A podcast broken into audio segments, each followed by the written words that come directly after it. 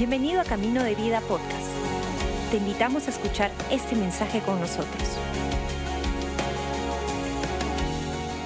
En esta noche quiero leer Marcos capítulo 2, versículo del 1 al 12, es la porción de la Biblia que vamos a compartir en esta noche. Dice así la palabra de Dios. Unos días después, cuando Jesús entró de nuevo en Capernaum, corrió la voz de que estaba en casa. Y se aglomeraron tantos que ya no quedaba sitio ni siquiera frente a la puerta mientras él les predicaba la palabra. Entonces llegaron cuatro hombres que le llevaban a un paralítico. Como no podían acercarlo a Jesús por causa de la multitud, quitaron parte del techo encima donde estaba Jesús y luego de hacer una abertura bajaron la camilla en la que estaba acostado el paralítico. Al ver Jesús la fe de ellos, le dijo al paralítico, Hijo, tus pecados quedan perdonados.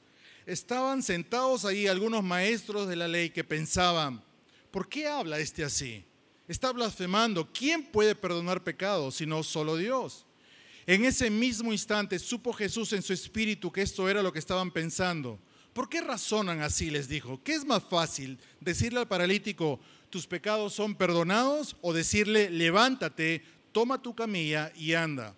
Pues para que sepan que el Hijo del Hombre tiene autoridad en la tierra para perdonar pecados, se dirigió entonces al paralítico y le dijo, a ti te digo, levántate, toma tu camilla y vete a tu casa.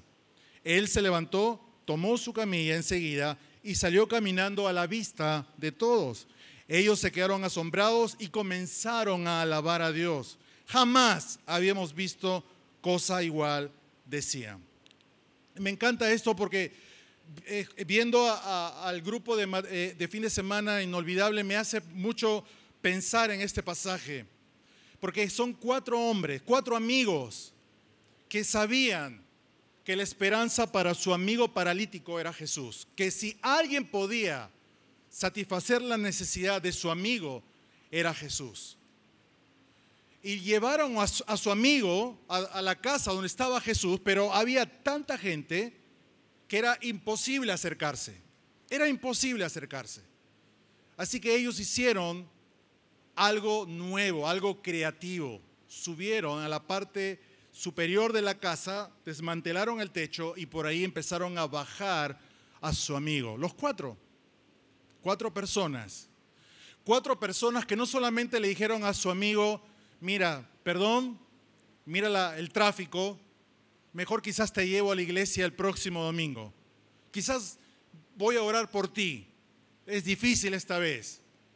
Quizás intentamos ir juntos a algún retiro el próximo mes. Hoy es muy complicado para mí, pero voy a orar por ti. Al contrario, estos cuatro amigos a su, oración pusieron acción. Y la acción de ellos no fue desanimarse frente a la imposibilidad de entrar por una forma a la presencia de Jesús, sino que ellos dijeron, la multitud no nos va a detener. Vamos a ser creativos porque nuestro amigo necesita un encuentro personal con Jesús. Y subieron a la parte de, arriba de la casa, desmantelaron el techo, que ni siquiera era su casa, eran bien atrevidos para hacer esto. Y bajaron por ahí a su amigo. Y lo que me encanta de esto es que Jesús los mira primeramente a ellos. Y por la fe de ellos, Jesús es movido. ¿Cuánto necesitamos de gente así en la iglesia que da el paso extra por amor a un amigo, a una amiga. Ojalá que cada uno de nosotros tengamos gente como estos cuatro que dan la milla extra por amor a nosotros, en tu peor momento, en el momento más difícil, que cada persona que pueda estar a nuestro lado tenga esa capacidad de decir, tengo este don, este talento, yo lo hago, yo, yo lo pongo delante de ti porque te amo. Porque para eso somos la iglesia, para marcar la diferencia, afectar la, la, vida de las personas con las cuales interactuamos en nuestra vida cotidiana. No somos la iglesia porque venimos el día domingo a este edificio.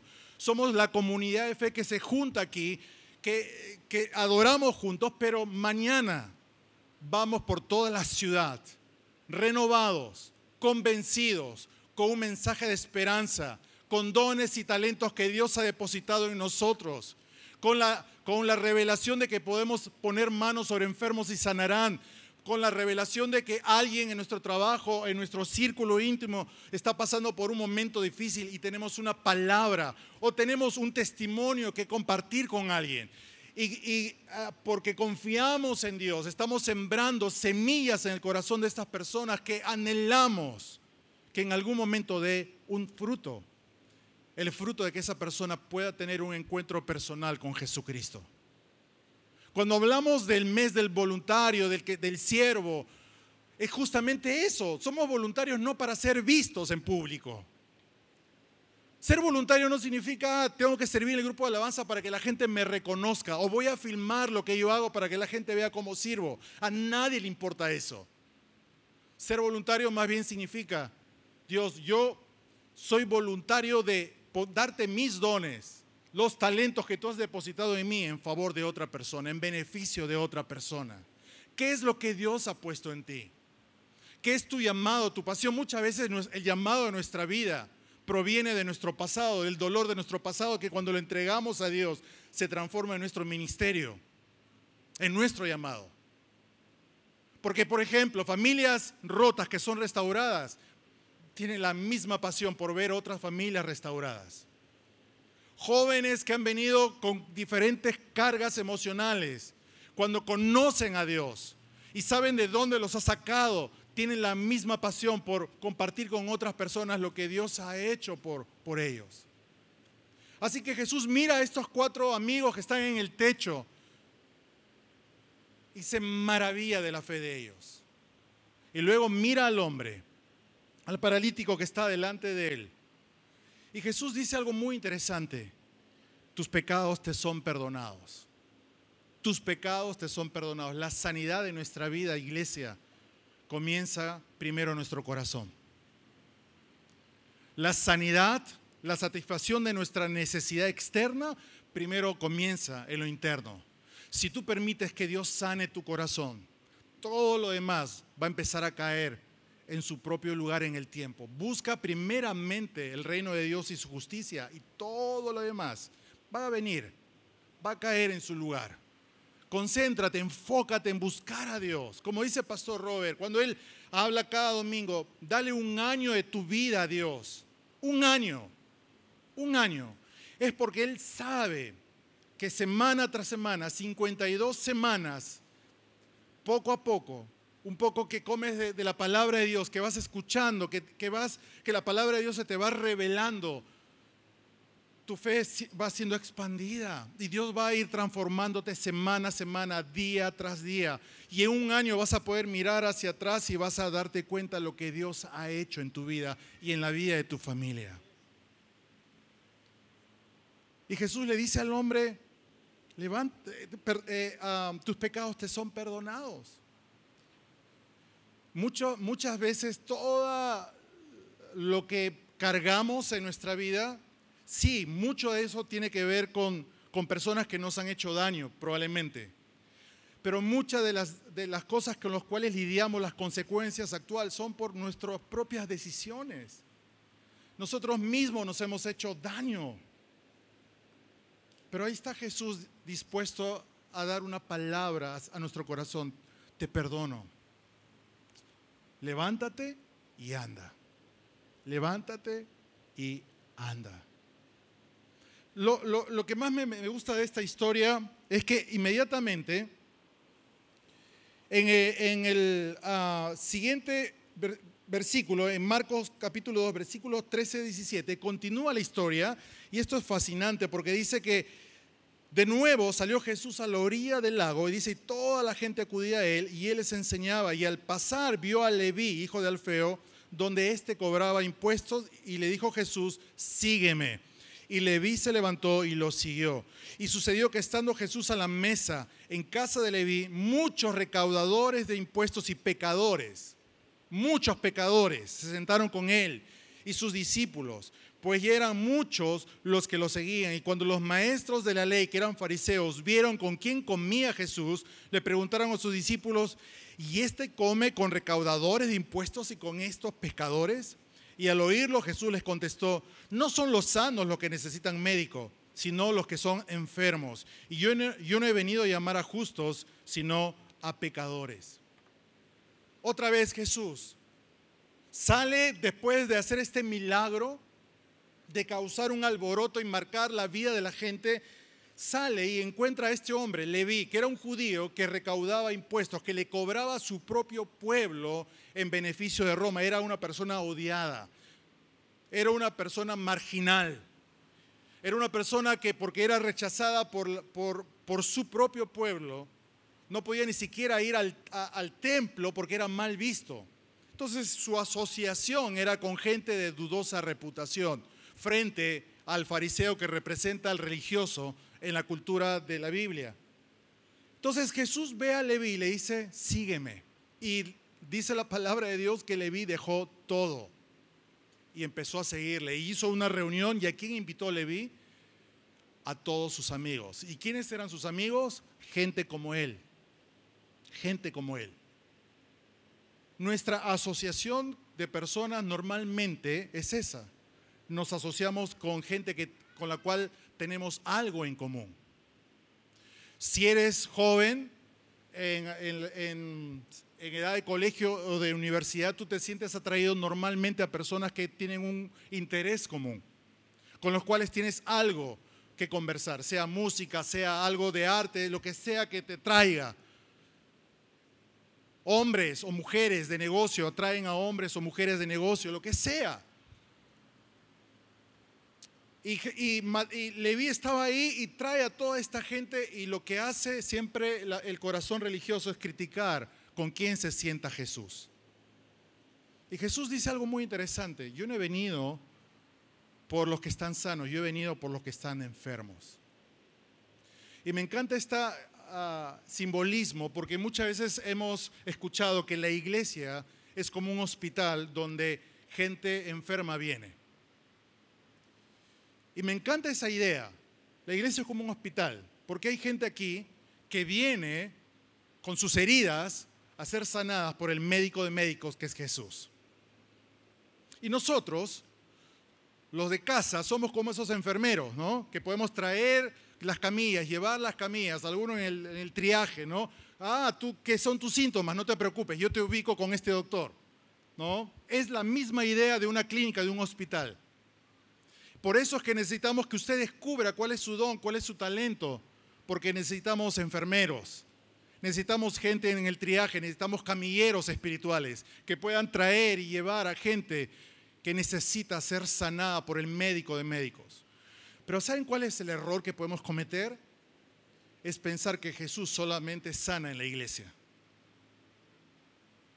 Si ustedes leen la Biblia, Jesús no estaba en el templo sanando todo el tiempo.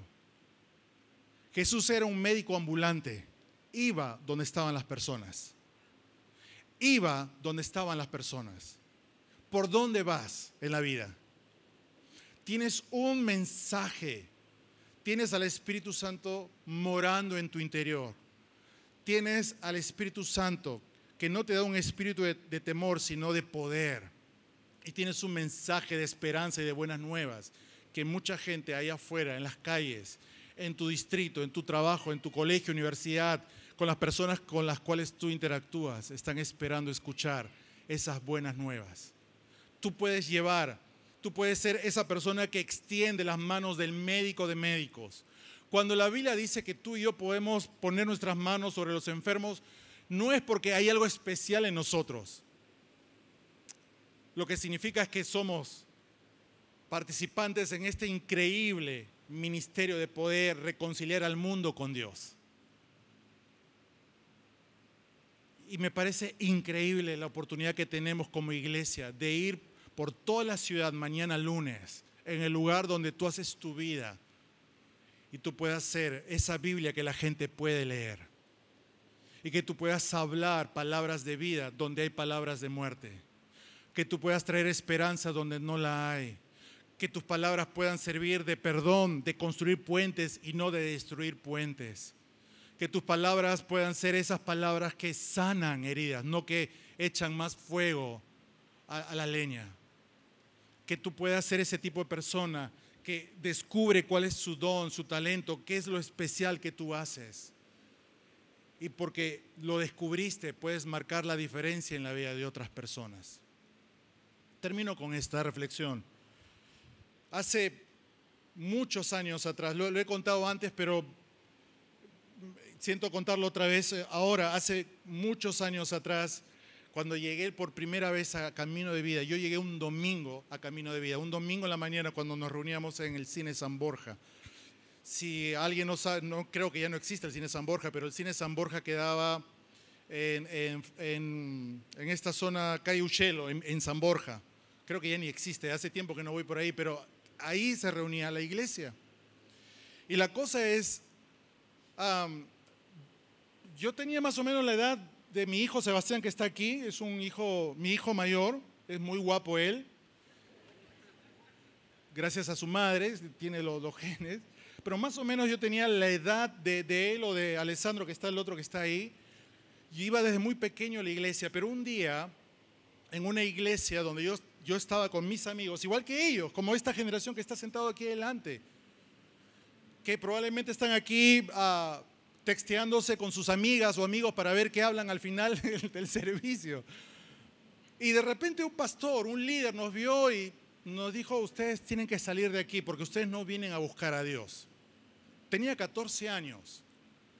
Para mí fue mi vida, ah, ah, fue destruida en ese momento. Y dije, nunca más voy a pisar una, iglesia, porque sentí que una persona que debería ser quien me ayude a conectarme con Dios fue la persona que me dijo, tú no perteneces aquí a esta iglesia. Y durante seis años tenía mucha bronca con Dios, mucha bronca con la iglesia. Me burlaba de la idea de que haya cristianos como probablemente alguno de ustedes, por experiencias difíciles en el pasado.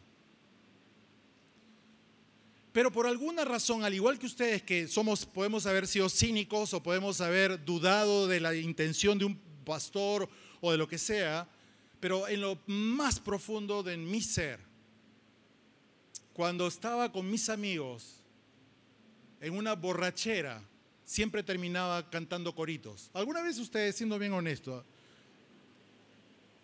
vamos, estamos entre pecadores aquí, ¿no?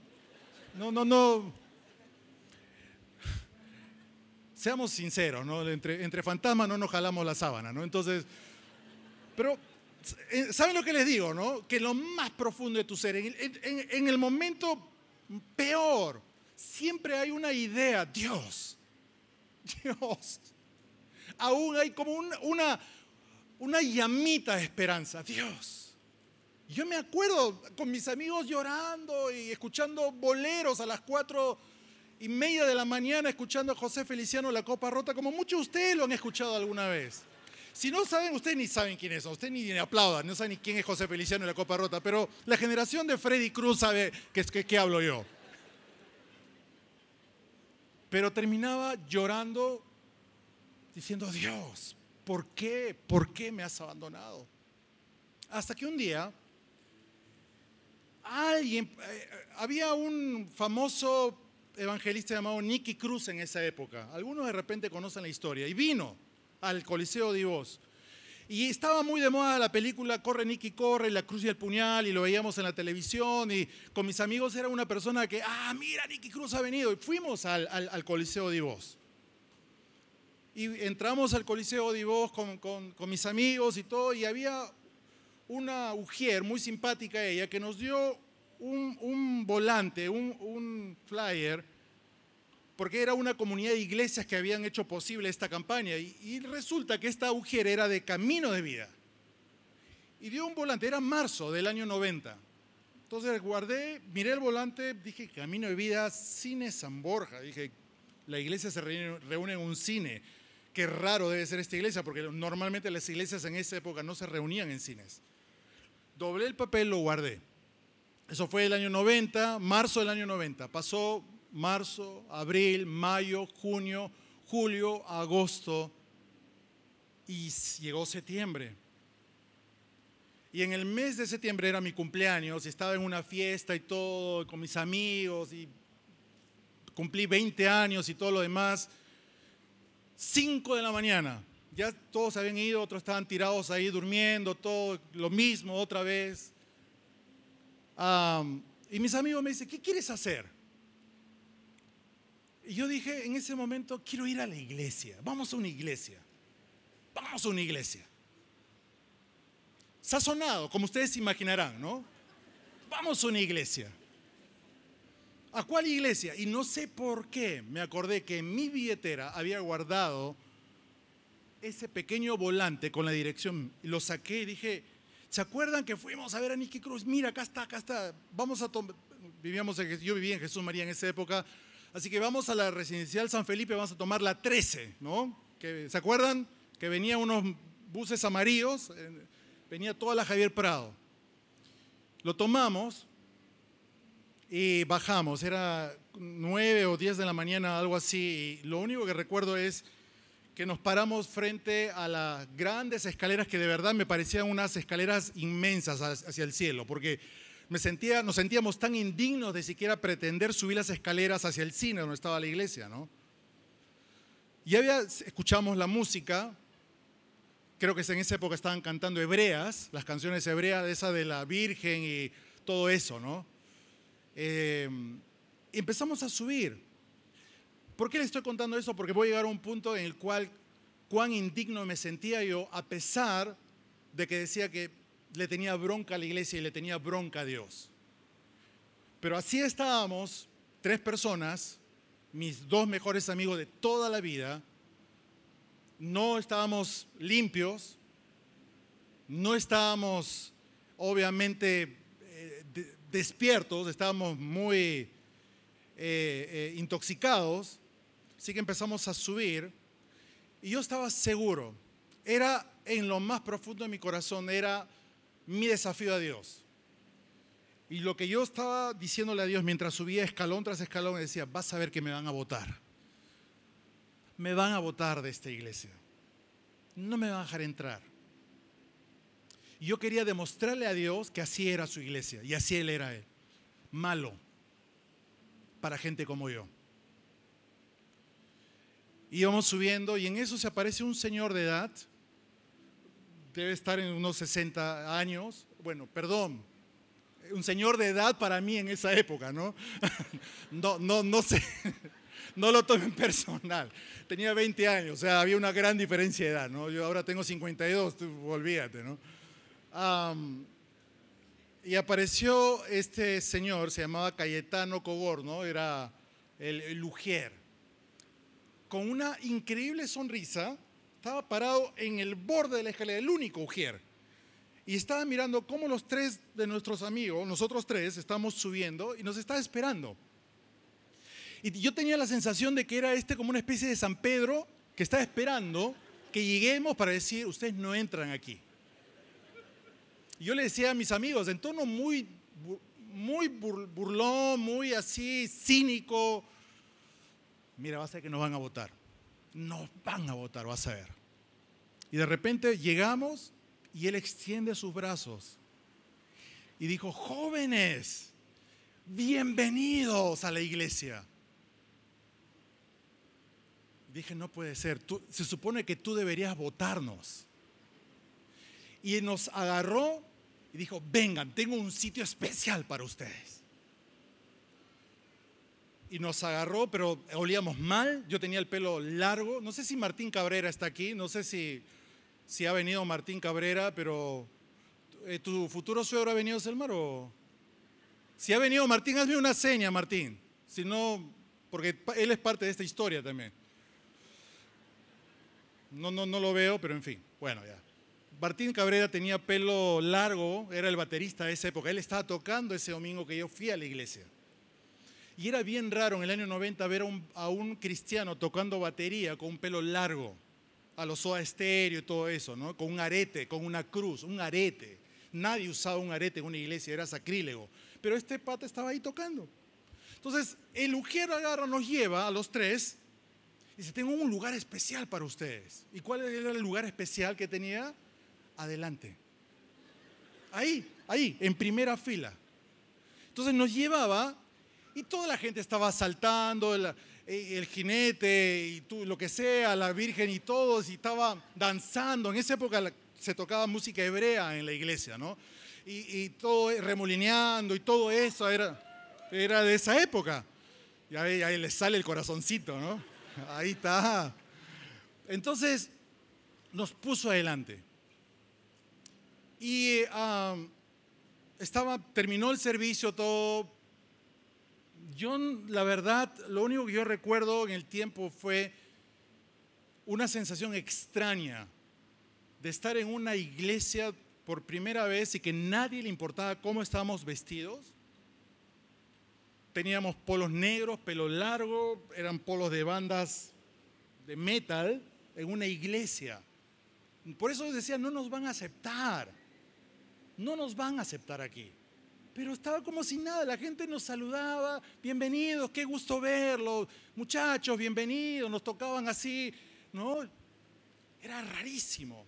Y en eso baja el tecladista, que se llamaba Felipe, era un amigo que yo había conocido años antes, me ve y me, reconoce entre toda la maraña de pelo que teníamos, me, me, viene, me abraza, me dice, qué bueno verte, no te he visto en cuatro o cinco años ven, te voy a presentar a un amigo. Y me presenta a Martín, el baterista, ¿no? Me dice, ves, hay gente como tú en la iglesia. Y Martín, todo él, ¿no? Todo bien rico tocando y baja, ¿no? Y me hace así, ¿no? Y ¿qué, banda escucha? Me dice, ya, oye, el sábado hay reunión de jóvenes, ¿no? Como él habla, ¿no? Porque él es medio eléctrico, ¿no? Entonces, eh, eh, ven el sábado. Y yo le digo a mis amigos, mis amigos me dijeron, no, no, anda. Entonces, el sábado estaba solo y teníamos una fiesta y yo le digo a mis amigos, vamos a la reunión de jóvenes, me dijeron, no. Entonces vine solo a la, a la reunión de jóvenes. La verdad me costó muchísimo trabajo venir, muchísimo trabajo venir. Primero porque era una reunión de jóvenes, porque jóvenes con jóvenes como somos muy diferentes, no, no, no encajamos bien.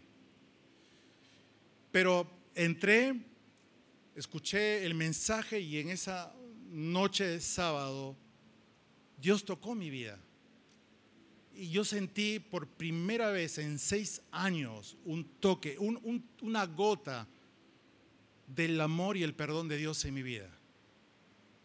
Y en esa noche levanté mi mano, el predicador en ese entonces les voy a ser bien honesto, ya no pueden contar esto a nadie, ¿ok? Pero les voy a contar qué pasó. Yo sentía que Dios me estaba hablando, pero yo no quería levantar mi mano. Pero el bendito predicador de esa noche, el pastor de jóvenes de esa noche, y dale, y dale, yo sé que hay uno aquí, yo sé que hay uno, ¿no? Ya, brother, termínala, ¿no? ¿no? Y no voy a acabar hasta que no, no levantes tu mano. No acababa el pata, no acababa. Entonces, yo sé que hay uno, el Señor me dice que hay uno. Y yo estaba como, Dios mío, ya, ya, acaba el culto, ¿no? Y no voy a acabar. Ya, bueno, ya, acá estoy, ya. ya. Y me, ya ves, yo sabía, ¿no? Entonces ya. Y ahí estaba, el único, ¿no? Entonces ya venían los hermanitos, los hermanitos que te ponen la mano, ay Señor, toca a este muchacho y qué sé yo, bla, bla, bla tenía una fiesta y la verdad yo no fui a la fiesta, me fui con los jóvenes, me jalaron en un carro, me metieron en un carro, así son los de Camino de Vida, te meten, no te consultan. Dice, ven, vamos a Barranco. Ah, yo dije, Barranco, ah, me encanta esta iglesia. ah, ¿les gusta ir a Barranco? No, yo sabía, ustedes son cristianos liberales. No, no, no, no. Iban a comer helados al parque de Barranco y me invitaron mi helado. Yo estaba medio, qué fresas son estos tipos, pero bueno yo dije ese sábado, ok Dios, tres meses te doy. Te doy tres meses, de acá hasta año nuevo. Voy a desintoxicarme, voy a portarme bien, voy a permitir que, que mi hígado ah, se regenere, porque quiero recibir muy bien el próximo año. Esa fue mi, honestamente mi oración a Dios. Pero porque hubo una iglesia como esta, con gente que Pastor Robert de esa época decía, todos son bienvenidos en esta casa. Todos son bienvenidos en esta casa. No miramos a nadie, miramos el corazón de las personas. Eso fue en el año 90, en el año 90. Estamos hablando en el inicio de Camino de Vida. Nadie me juzgó. Nadie me juzgó. Absolutamente nadie me juzgó. Y es nuestro deseo que usted, como, como venga, con su historia, con su apariencia, con su bagaje, que nadie aquí en esta iglesia tenga una palabra de juicio sobre usted. Porque al final todos, todos, absolutamente todos venimos del mismo lugar, de un lugar de necesidad, de un lugar donde decimos, Dios, tú eres nuestra única esperanza. Tú eres nuestra única esperanza. Y por un mujer, en esa época, Reps ahora, pero un mujer que nos recibió con los brazos abiertos, por Él, solo por Él soy aquí parado. Porque me abrazó como si fuese un hijo. Me hizo sentir especial. Y esa acción de este ujier, de, una persona mayor, de abrazarme, fue ese bálsamo de sanidad de aquel líder que me votó de la otra iglesia. Ese fue el inicio de un momento de, sanidad en mi vida. Iglesia, estamos aquí para extender las manos del médico de médicos. Donde tú vayas esta semana, donde tú estés, donde Dios te abra puertas, sé esa extensión, sé esa, esa, esos brazos, esas manos que puedan tocar gente herida. Y porque tú estás ahí, gente sea sanada. Solamente porque tú marcas la diferencia en la vida de estas personas. Ese es nuestro desafío esta semana tú tienes un, testimonio que contar. Dios ha hecho algo en tu vida, compártelo. Tienes, sé generoso, sirve a otros esta semana y te aseguro que vas a tener a alguien que te va a decir gracias. Y probablemente en el tiempo va a decir, porque tú hiciste eso en tal día, en tal año, hoy estoy aquí sirviendo a Dios. Vamos a orar. Padre, en el nombre de Jesús, en esta noche, Señor Oramos por todo este, este, ejército, tu cuerpo, tu iglesia, que tiene un don, que tiene talentos, que son personas que, que son tus brazos y tus manos para tocar vidas, que tienen Dios un testimonio que puede afectar la vida de tantas personas. Que esta semana, Dios, sea una semana de una siembra y una cosecha en el lugar donde tú nos has puesto, Padre. Gracias por estos matrimonios que están aquí, Dios. Gracias por esta generación de jóvenes, adolescentes que está aquí adorando a Dios. A ti, Señor, adelante. Gracias por todas las familias que han venido en esta noche, Dios. Por una, palabra, por un momento de estar conectados contigo, Señor. La razón que estamos aquí en, esta, en este lugar eres tú, Jesús. Solo tú. Solo tú. Y a ti te adoramos y te bendecimos, Padre. En el nombre de Jesús oramos, Señor. Gracias. Gracias por acompañarnos. Esperamos que hayas disfrutado el mensaje de hoy. Si deseas más información, síguenos en nuestras redes sociales o visita caminodevida.com.